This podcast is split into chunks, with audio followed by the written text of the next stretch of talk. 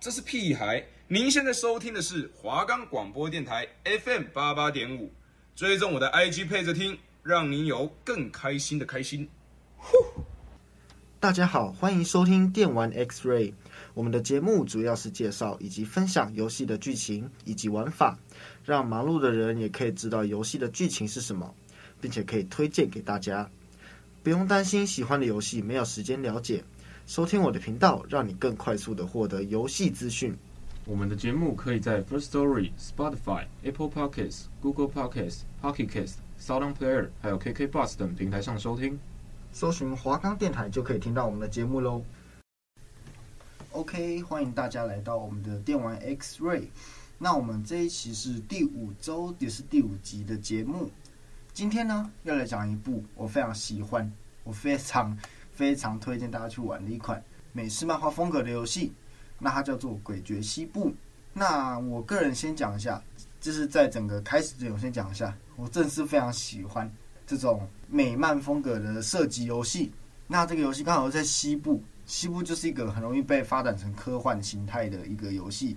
那我其实觉得非常喜欢，但其实有个蛮特殊的点是，我其实个人不太喜欢玩二 D 类的游戏，尤其它是俯角的。我个人比较喜欢玩三 D 或是第一人称的游戏，我几乎很少碰二 D，可是这个游戏却意外的让我蛮蛮吸引我的之类，我觉得蛮酷的，所以我必须要推荐给大家一下。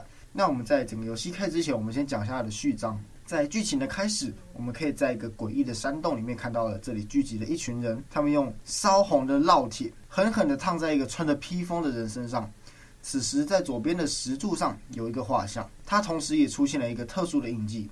似乎就是因为刚刚的仪式，这个画像才会出现这个印记。而在一个西部的小镇上，某一个民宅的家里面，有一位早就已经退休的赏金猎人简，他在睡梦中突然被烫出了相同的印记在脖子上，突然被烫醒了，剧烈的疼痛让他昏迷了过去。而在窗外，她的丈夫跟儿子正在面对三个暴徒。这个坏人呢，很多坏人，他们来的目的并不是为了要钱，也不是为了要什么财宝、女人，都不是。她其实想把她的丈夫给掳走，丈夫不可能抵，不可能事事服从嘛，所以她开枪抵抗，但是依然无法抵挡对方人多势众，所以当我们女主角简苏醒之后，我们可以发现丈夫已经被绑走了。让人生气的是，她绑走丈夫就算了，他们还把自己养了多年的狗狗杀掉，也把自己的孩子给崩了，所以她失去了丈夫，失去了狗狗，自己的孩子也死了，非常的悲痛啊。那盖人的枪声引来了附近的治安官弗洛拉，他是简的多年好友。他告诉我们，这一切的幕后指使者其实都是斯蒂尔沃特家族干的好事。他们平常就只会做一些走私军火和贩卖假酒的勾当，可是最近不知道为什么开始做起了人口贩卖，有不少的平民都被他们绑走了。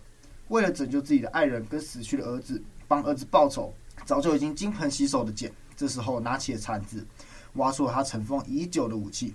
故事到这里，我们结束了序章，准备开始我们诡谲西部的正式故事。那这个游戏的游戏特色呢？我们现在来提一下。这个游戏是有一个小型独立的工作室，叫做 Wolf Eyes 狼眼开发。他开发的，虽然说这是一间小小的工作室，但是这间工作室的创始人非常知名哦。他是开发一个叫《羞辱》这个游戏系列的一个一个工作室的创始人。但是其实系列是蛮大的，在台湾好像很少见。那他是 arkan 工作室的创始人。那他离开了这个工作室之后，跟了自己一个老员工一起到了现在，创办了新的工作室，就是这个 Wolf Eye 诡谲西部这个游戏，让玩家能够在这一片狂野的西部世界上自由的探索，完成任务、推进剧情。那我们乍看之下可能觉得哦，有点简单，就是普通的 RPG 游戏的线性发展过程嘛。但其实不一定哦，那只是表面上看的。有时候我们不能太相信自己的眼睛，是不是？没错。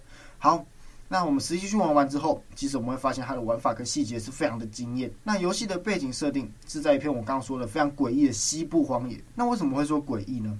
因为这里有非常多其实会一些巫术啊、会魔法的人，那有非常多跟狼人一样的居民，非常多在传说故事里面才会有的角色，或者是可怕的生物。是真实生活在这片大陆上面的。那这个游戏是有一张大大的地图，跟众多小小的场景还有地点组装而成的。而这些地点很像一个一个小小的副本一样。我们要到到达该场景之后，完成它全部的任务，或者是探索完毕之后，我们只要走到地图的边缘，我们就能再次从大地图上面选择下一个目的地。游戏的初期，地图上会有一大片黑色迷雾，那我们都还是不能点的。其实这跟很多游戏设定一样，就是你要一关一关的解锁地图。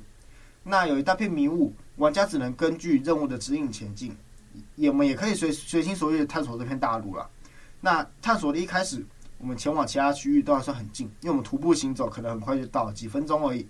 但是随着我们的探索区域越来越大，这些时间成本随之增加，我们就非常需要一个啊代步工具。最有特色的交通工具就是一匹马，我们可以自己赚钱购买一匹马。那身上会有马鞍带，可以扩充我们的物品栏位。那我们也可以选择偷走别人的马。有了坐骑的帮助之后，提升我们的移动速度。不过唯一有一个问题啊，是如果我们偷来的马在抵达下一个目的地之后，它就会跑走，导致我们接下来就只能徒步前行。然后在探索新地点旅途中，也会有一定的几率碰上一些突发的事件。那这些事件可能是遇上旅行的商人，或者是拦路抢劫的劫匪。那有些人会选择逃走，那我们其实有些只能被迫跟他打架。像劫匪，我们有时候逃不走，被迫跟他打。或者是我们可以遇上一些改变剧情的关键角色。在冒险的过程中，我们会遇到非常多不一样的人。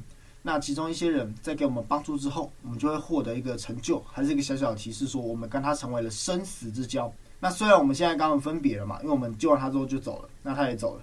但是在未来的某些时候很酷哦，我们遇到一些危险，可能在 BOSS 战的时候打不赢，这些生死之交就突然的出现来拯救我们。如果你是一个非常好心的人，他们来出现救你的时候，你就会觉得说哇，幸好我当初有救他们。然后觉得非觉得非常开心，自己是个非常好心的人，就是好心有好报啦。那这个游戏其实就跟《大荒野大镖客》一样，我们都有善恶值。这片牛仔、恶棍跟鬼生共存的西部边境，玩家没有任何限制。我们其实可以当英雄，我们可以当坏人，我们可以帮助人啊，帮助村民，那我们的声望值就会一起上升。那我们在当初跟村民购买一些商品的时候，我们其实可以获得老板的打折，或者是你想要当一个坏人，直接偷，对，你直接撬开门。直接把门踹烂，直接进去偷偷光光。那我们其实自己一个人在危险的西部探索，其实很可怕。你可能很多危险啊，狼人啊，什么怪物啊，对不对？那我们这时候就要需要组队。那其实我们可以遇到一些愿意跟我们组队的人，或者是我们可以花钱雇佣一支最多三人的小队。那有一个非常酷的就是，如果我们用雇佣的，那有一些队友他们可能道德标准比较高，你如果去偷东西啊。或是你做一些不道德的事情，就是杀村民，那他们就嗤之以鼻，或是很不屑跟你种在一起，这样组队这样，你这种人不跟我不配跟我在一起这样，然后他们就会离开你。我们可以从这里看出游戏一个非常酷酷的设定。一般游戏中，玩家可能不太去杀 NPC，或者说不敢杀，说不定你一个杀掉他，不小心弄出 bug，整个游戏都没有办法玩。但是像《诡谲西部》这个游戏，我们随时都可以存档，你可以在储存画面中看到游戏的官方提示，告诉你说。啊、你大家想做什么都可以啊！你要杀掉 NPC 也是没问题的。那几乎没有游戏会这样做，我觉得非常酷这个设定。但是这个游戏真的不一样，是官方允许大家去杀 NPC。如果我们杀掉的是重要的 NPC，这个游戏还会根据玩家的行为去调整剧情。那如果我们真的杀掉非常关键关键的 NPC，那旁白还会对你吐槽哦。这个游戏的机制就是让玩家可以自由自在的玩，并不会限制太多。那同时你的一举一动都会对这个世界造成影响。我们在玩的过程中，也会感觉到，因为我们如果遇到一个小镇，他们会被斯蒂尔沃特家族控制。如果我们把这些老大击杀，小镇就恢复秩序。之后我们可以收到治安官发来的电报，就是来谢谢我们这样。那如果我们把小镇居民全部都杀光光，那这个小镇就会废弃，变成一座鬼城。或者我们可以帮助遭受攻击的小镇击杀怪物，那小镇也会恢复生机。任那任务解决方法也非常多样。这片土地上发生的任何事情都会出现在报纸上面，我们可以够透过报纸去了解整个西部发生了什么。在游戏中也有非常多可以互动的环境因素，例如我们在矿洞中，你可以看到非常多会松动的岩石，那我们能用炸药炸开，发现埋藏在下面的隐藏奖励。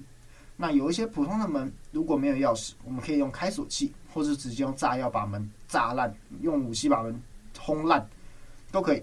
那如果我们是被敌人包围在房子里面怎么办？会站好，那我们可以破窗滚出去。你就哎呦，真的是用滚出去。对，如果玩家观察力非常好，其实我们可以发现一些秘密的地点，像是一些烟囱啊，我们可以攀爬进去，这是一个非常隐藏的地点。那我们进去就可以获得非常多很好的奖励。我们在地图上乱逛的时候，我们可以看见一些仙人掌。那我们可以吃它的果实啊，也可以把它尖刺拔掉，再喝仙人掌的水来恢复。这游戏真的有非常非常多环境互动的元素，还有下雨天的时候，室外的空桶跟一些盆栽啊会在雨中填满。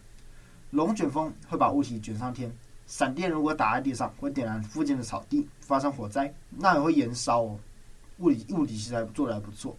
游戏有许有许多的环境因素会对角色造成影响，例如油啊会让角色移动缓慢，那油如果碰到火也会持续的燃烧。化学药剂会让角色中毒，那碰到火焰的时候会爆炸。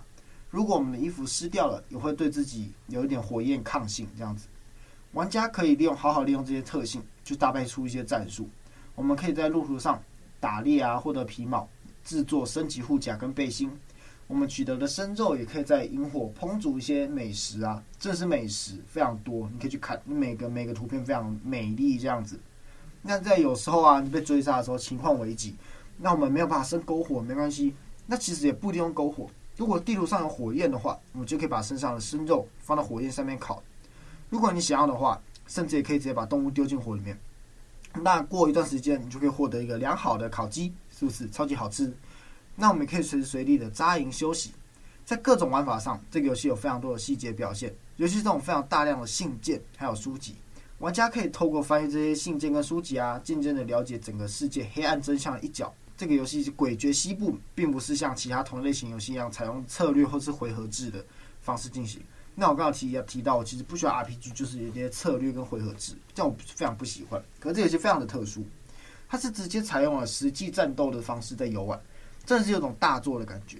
尤其是我们在选择战斗这方面做的很不错，我们可以选择左轮手枪、步枪、散弹枪、弓箭以及各种近战武器。玩家甚至可以透过自己喜欢的武器玩出自己的风格，真的非常自由。我们不仅可以无声的把敌人杀掉，然后也可以把一些武器特性发挥的淋漓尽致，像是一些弓箭啊，弓箭我们如果远远的射，其实不会发出声响，因为你像手枪嘣一下非常大声，敌人其实就会发现你。那没关系，你如果找到弓箭，你用弓箭射，那砰一下砰一下，敌人听不到，你不会被发现，敌人就这样莫名其妙死了。那如果你真的很厉害，对不对？有些火焰啊，或是一些闪电啊，你把箭射进火焰的时候，或者是把它射进一些毒素啊、雷电的元素之后，其实你还可以获得加强它的效果，给敌人造成额外的伤害。那如果遇到大量的敌人啊，游戏会鼓励你用潜行的方式去玩。真的，我刚刚提到，就是这游戏有非常多的破任务方法，那大家都可以去体验一下。那等到我们夜色降临之后，敌人的视角会大幅度的变小。那此刻，我们就能利用潜行来偷袭敌人，完成一些非常难的任务，或者是用物品投掷出去发出的声音，声东击西。敌人离开之后，正常走过去，我就不用杀他。所以要杀不杀，绕开都是可以的。我们的角色拥有一个非常酷的技能，就是我们可以透过消耗行动点数来触发子弹时间。那慢动作的方式可以把所有敌人射烂，那你也可以躲避一些攻击，真是超强。这个 RPG 游戏有。非常多的技能加点，这是一定要的嘛？那这个技能加点的设定，其实不不是透过游戏平常那样子升级啊加点，那是太笼统了，太烂了，对不对？创新，新的工作室要创新，所以这个的升级加点机制，其实我们在地图上面寻找一个叫做尼普遗物的东西，我们来解锁角色跟武器它独特的主动技能。例如左轮手枪有一个技能叫做五十一道，那它的步枪有一个叫狙击消音的功能。如果玩家可以找到黄金王牌，那就可以解锁更强力的被动。那这些特殊的技能可以提供许多额外的加成，非常非常的强。而且最好的事情是超爽，你获得这些能力可以继承到之后的角色一起使用。游戏除了最开始的赏金猎人捡之外，我们在完成它的任务之后，还会有体体验到四个完全不同的角色，四个完全不同的任务。那玩家体验每一个角色都有自己独特的个人。技能啊，还有玩法，那玩家需要依照顺序去解锁一个一个角色，来体验他们的故事。那这个游戏的游戏时长是中等，差不多二十个小时就可以完成了。如果你喜欢搜宝的玩家，建议你可以来玩玩看。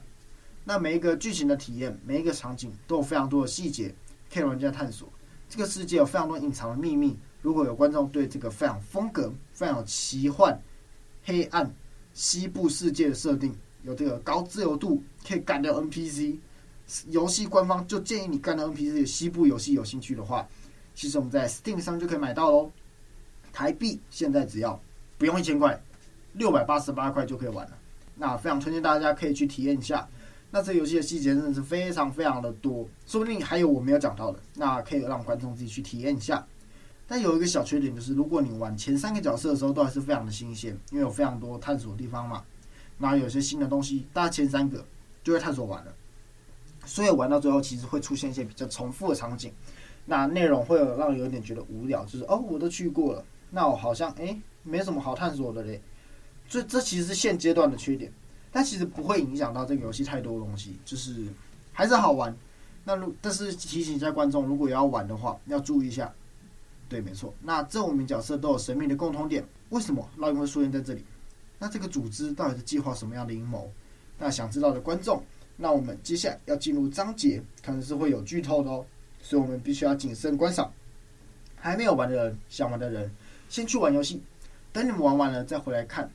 那我们准备进入剧情的介绍。这个游戏的故事基本围绕着五名角色，我们可以跟着这五名角色看着剧情。剧情在这片西部上面展开，这片拥有古老力量跟交互战争的一个土地上，它拥有一个神秘的组织，他们正透过一个神秘的一个仪式，利用烙铁，我们把它烫在别人身上，那可以解释为什么我们能操控五名不同的角色，因为他们都被烙铁烫到，那都是一个组织搞出来的。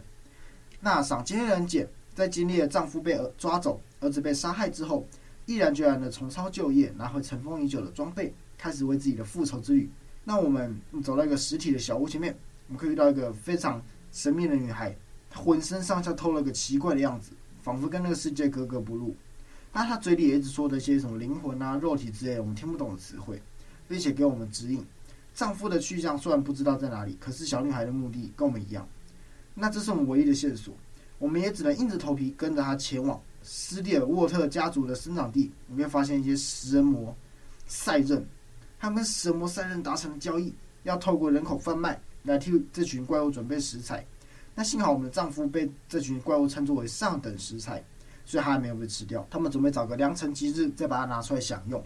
那我们路上就找到了一名被关押的男子马斯特，他在西部寻找了长生不老的方法，却意外被这个家族当做供奉食材绑在上面了。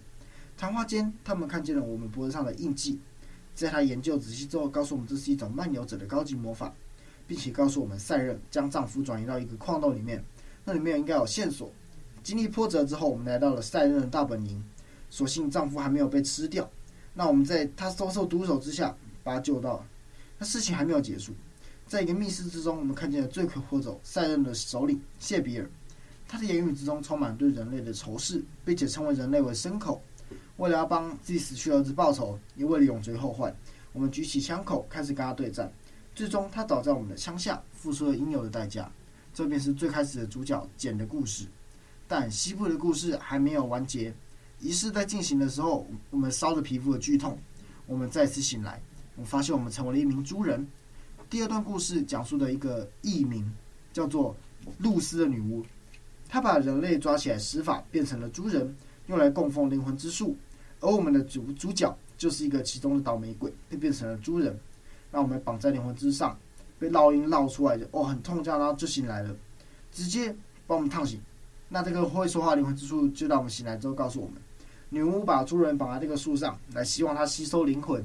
他身体里面至少有十几头猪人了，他希望我们把他烧死，解决他的痛苦，因为他非常痛苦嘛，强迫的。那我们变成猪人，所以我们人类时期的记忆已经模糊了。我们现在只有一个目标，就是想要找到那个女巫，并且把她报仇一下，杀掉她。另外一名猪人，他笨笨的，他就乔，他过来帮我们松绑。那他也是其实会讲话的一个猪人。那作为世界上唯二两头会说话的猪人，他们跟我们惺惺相惜。我们在两个难兄难弟脱困之后，开始对女巫的报仇展开计划。路上我们遇到了马斯特，就是前面在找那个那个永生方法的人。那他无意间看着我们脖子上的烙印，十分的激动，告诉我们说他曾经在他的朋友身上看到，就是简。那预感之后还会出现到其他的人身上也有烙印。为了找出露丝，我们不断的点燃在世界上各个树根，灵魂之树的树根。最终我们找到了露丝的藏身处。那这个女人试图夺取我们的灵魂。当我们问她为什么要把人变成猪的时候，露丝嘲笑我们说：“你自己去问问看你的爱人吧，你们被爱人出卖了。”那我们最终打了起来，露丝最后倒在我们的手下。我们问她最后一次为什么要这样子，露丝略带嘲讽的告诉我们说：“你自己去问你自己的爱人吧，并且把爱人的居住点告诉我们。”那我们之后就前往了爱人的居住点。我们遇到爱人居住点，我们发现它叫做艾赛利亚。艾赛利亚向我们道出了一切。他曾经在一个叫灯笼屋的地方工作，而我们是那边的老板。塞西利亚爱着我们，但主角之前不是一个好人，长期压榨和打他，这种忍无可忍。忍不下去了，所以他只好把主角出卖，那顺便也可以拯救一下自己。那露丝施法的时候，他回顾曾经所作所为，跟塞西利亚道歉，希望他可以得到塞西利亚的道歉。那他也是不希，他那塞西利亚是希望说，哦，主人不要再打扰他了。最终灵魂之树的树根全部烧完了，露丝也在魔法之下变成了新的主人。灵魂之树对于自己的死亡非常的开心，提醒我们说。囚禁在他体内的灵魂，有些属于罪大恶极的人，我们可以选择释放这些猪人的灵魂，或者是让他们跟着灵魂之树一起枯萎下地狱。为了避免西部遭受新的祸害，所以我们把猪人的灵魂全部燃烧殆尽。那猪人的故事到此告一段落。我们视角回到那个神秘的仪式上面，我们之前遇到个奇怪的女孩，这一次她跟那个女巫一起站在我们前面讨论着。我们上次的故事似乎一切都在他们掌握之中，而烙印再次出现。这次我们视角随着一些疼痛来到一名原住民身上，他们在这个部落正在追杀一名叫做维印多格的怪物，他十分的贪财，并且会把贪婪的人类变成贪吃的怪物。随着踪迹，我们发现了一名怪物化的人类，他正在追疯狂的寻找一个诡异的手镯，这让我们想起来了一个民间的传说，这些手镯来自于一个废弃的金矿，如果可以找到三枚这种手镯，我们就可以发现无穷无尽的财宝。很有可能，我们追查的怪物就在这边。收集全部的手镯之后，我们可以发现上面刻着一个古老的语言。为此，我们去拜访知道这种语言的学者。碰巧这个时候遇上马斯特，他对我们的出现并不惊讶，反而像见到老朋友一样，告诉我们一个秘密：原来学者是一个永生者，他来自一个叫贤者组织的地方。那马斯特希望我们可以帮助他找到学者，拿到一本书来研究如何永生，并且追踪一名叫做阿列夫的永生者。据他所说，阿列夫是贤者组织中的一员，现在非常的脆弱。马斯特已经找到方法，想要趁着阿列夫最脆弱的时候，逼对方说出永生的秘密。而学者对我们不好不陌生，似乎我们跟贤者组织有着非常密不可分的关系。那我们在我们的请求之下，学者大大方方的把那本书交出来。那看来这本书并不是马斯特追求永生的关键。最后，学者帮助之下，我们翻译出自己手上的手镯的文字，那是一个古老的语言。这古老语言是解开金矿秘密的钥匙。那透过了古老语言上记载的方法，我们成功让隐藏百年的村庄出现。那我们在这个庄园的最深处找寻到我们一直在追杀的邪灵维因多格。为了不让恶魔再出现，作为守护者的我们要摧毁这座金矿。成功击败怪物之后，散落一地的财宝让这个主角非常的诱惑。最终我们顶住诱惑，并且砍下了怪物的头，摧毁了这个贪婪的源头。那在我们的帮助之下，西部世界暂时迎来了和平。视角再次回到神秘的仪式之上。我们贤者组织跟小女孩、女巫齐聚一堂。看来这场仪式似乎就是贤者组织所计划的冒险。看来他们早就安排好了。这场仪式的目的和真相离我们越来越近。烙印再次落下，这次我们变成一名信徒。这个教会有非常不同哦，他们是有狼人力量的教会。那里面流传了一则神谕，里面记载着一个烙印之狼。会成为他们的新救世主，看起来上面说的人就是我们的主角。狼人的故事是他身处在教会，他是教会的一员，他一直遵守了牧师的劝导跟教导，还有忠诚的完成他交付的任务。那他猎杀了一群名为梦巫的团体。随着烙印之狼的名声越来越大，马斯克也循声来找他，希望能获得永生，寻求我们的帮助，就可以帮助他找到一些灵魂之瓶啊。在马斯特获取灵魂之瓶之后，他欣喜若狂。仿佛永生就近在咫尺。就在我们忠心耿耿的完成牧师任务之后，有一名手无寸铁的梦巫朝我们走了过来。他并没有向我们战争之类的，他告诉我们说，牧师的地下室隐藏着一个惊为天人的秘密。我们最终顶不起、顶不住好奇心，打开了牧师的秘密地下室。之后发现他竟然在狼人的教会、狼人的大本营里面藏着一个梦屋，他叫西比尔。根据他的日记，我们发现牧师被他利用了。西比尔利用牧师给我们派遣任务，试图引导我们到圣堂，这样就可以释放血月，控制整个西部。那这个计划暴露之后，他气急败坏，对我们展开了追杀。就算我们苦口婆心的劝说牧师，但是他依然被梦屋给迷住。我们只好将两人彻底的击毙，最后进入教堂的内部。我们有一颗非常大的血色石头悬挂在大教廷的大堂上。那我们可以发现这个石头，我们可以选择释放它，或者是摧毁这个血月。若我们释放了这个血月，信徒们将会永远的沉浸在血月的幻境里面，那化身成疯狂的狼人。为了避免西部的危害，我们决定最终摧毁这个石头。但这个石头消失了之后，随着一起消失的还有我们的意识。我们意识再次回到了仪式上，这次贤者组织都到齐了，仪式即将迎来尾声。最后一名烙印浮现，我们化身成一名梦巫。梦巫的梦境往往都是有预言性质的。我们看到了以小女孩为首的贤者正在计划着摧毁这个世界，而这个小女孩不只是贤者集团，更是梦巫集团的首领。想要摧毁这个世界，为什么要大费周章在我们身上做仪式？无数的疑问环绕在我们脑袋之中。为了搞清楚目的，我们找到了石娃娃，透过梦境了解了事情的真相。在梦境之中，我们看见了贤者组织在千年前就找到一本许愿书和一把匕首，让他们进行了许愿，获得永生。所以，我们现在必须要找到这样本两个物品，就可以解决这个诅咒。那我们找到梦梦屋的圣堂，找到这两个东西，里面放着了五个座刀，五座雕像，表示着我们体验的五段冒五段冒险跟经历。那似乎我们就是把先前的主角都邀请到这里，我们才可以解开这个封印。之后我们一个一个去找他，跟他叙述我们看到的预言，这样子。那这五个完全不同的人，这时候又聚在了一起，为了获得答案，也同时为了阻止世界末日的降临。那我们在集齐两个东西，匕首跟书之后，我们触发了最后一个幻象。原来我们看到世界末日预言是贤者计划的，那贤者的首领在千年前找到这本书，然后实现了一个愿望，现在他们还可以实现两个愿望。贤者利用其中愿望实现了永生，那他们同时也被剥夺了死亡的权利。那经过了非常长时间的洗礼之后，这群人渐渐的失去了人性，他们渴望死亡，那没有办法，因为他们没有办法死亡，所以他们想说要用最后一个愿望去许了，把世界摧毁掉，他们自己也可以摧毁掉。但是首领并不觉得这是一个好方法，所以他们去拜访了漫游者，他们学会了转转移灵魂的附身方法，把小女孩加入梦屋，学会了观测未来。他从幻象中看到五个平凡人，并且让首领透过魔法附身在他们身上。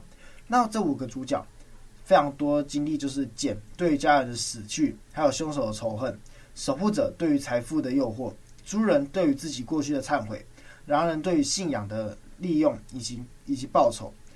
各种善恶抉择、友谊、仇恨、复杂的感情交织在一起，那就是这就是人性嘛。所以首领希望可以跟着他们一起感受人性最激烈的。挣扎，希望这种体验可以让他找到人性，就可以破除永生的诅咒。那我们来到一个小屋，我们看到了这个仪式人在那边等了我们许久。进入这个仪式场所之后，我们可以发现贤者全员就位。首领问我们，首首领跟我们叙述了这四千年来的痛苦。那唯一可以找回人性的方法就是这一次。而一路寻找永生秘密的马斯特也跟过来，一直都没有想到他原来最渴望的事情离他这么近。最后他被贤者组织抓起来，他依旧不肯放弃追求永生的想法。